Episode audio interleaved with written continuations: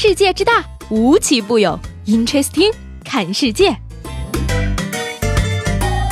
本节目由喜马拉雅青岛站独家出品。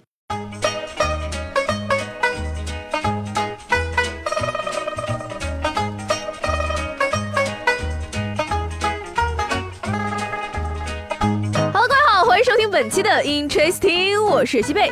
最近呢，有网友体验了深圳航空的工作自助餐，除了菜色丰富之外呢，还发现番茄炒蛋竟然还分加糖的和没加糖的。本来呢，大家都以为是食堂工作细致，满足南北方口味差异，直到有一天，有人道出了事实的真相。因为机长和副驾驶必须不同时，机长如果吃的是西红柿炒鸡蛋和米饭，副驾驶就要吃醋溜土豆丝和烙饼。如果只能提供同种餐食，机长和副驾驶必须间隔一个小时进餐。而饮食这么苛刻，就是要保证飞行安全万无一失，不能两个人同时闹肚子。酷，又长了一个冷知识。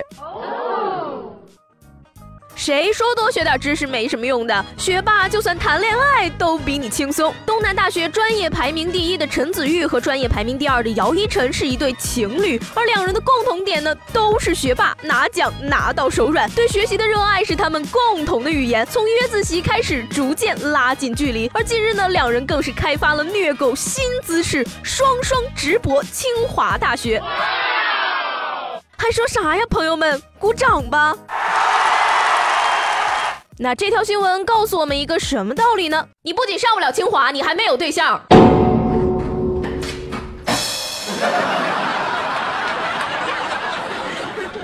近日呢，国外警方遇到了一件棘手的案子，一间夹娃娃机店报警称，五台机器中的二百一十只娃娃全都丢了，损失约一万两千五百七十七元人民币。但是呢，警方通过调查却发现，这是由于两名年轻男子太会夹娃娃，两个小时之内就把二百一十只娃娃全部夹走了。那啥，警察叔叔能留下个联系方式吗？好想拜这两名小哥哥为师，让他也教教我怎么抓娃娃。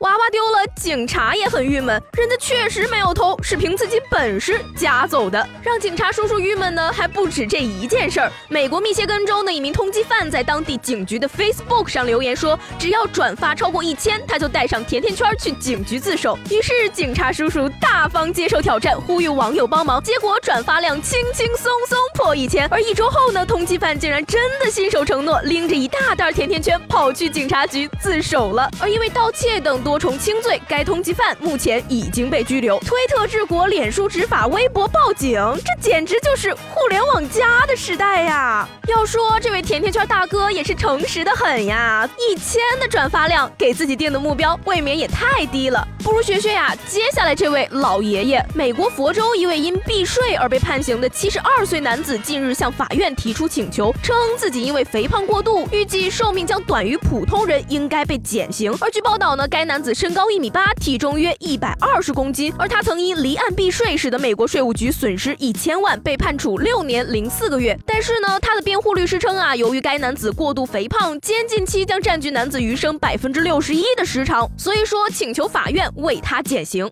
我胖子减刑，一百二十公斤，在美国也好意思说自己胖？你还要不要脸了？真是厉厉害了呢！按百分比服刑，可是谁也不知道你能活多久呀？这该怎么算呢？要不干脆精确到百分之三十三点三三吧。每天二十四个小时，你服刑八小时，白天该干嘛干嘛，晚上回牢里睡上八小时，感觉很科学了呢。前段时间呢，某博主抛出的婚礼现场照片，让很多人大呼“贫穷限制了我的想象力”。而如今呢，贫穷再一次限制了我的想象力。有网友表示啊，说自己以前在干洗店打工的时候，有客人拿了一件价值三万五千元人民币的奢侈品相衣，可是洗之后掉色了，客人就投诉了他。然而他给奢侈品售后中心打电话咨询时，对方却告诉他说：“不好意思，我们的产品设计根本就没有考虑到洗涤的情况。”也就是说，穿几次后就肯定要扔了，哪有人去洗它呢？贫穷再一次限制了我的想象力，原来人家根本就不考虑是怎么洗的，好吗？对此呢，网友也是纷纷脑洞大开，表达了自己的观点。你以为人家会跟你似的吃麻辣烫弄得一身味儿吗？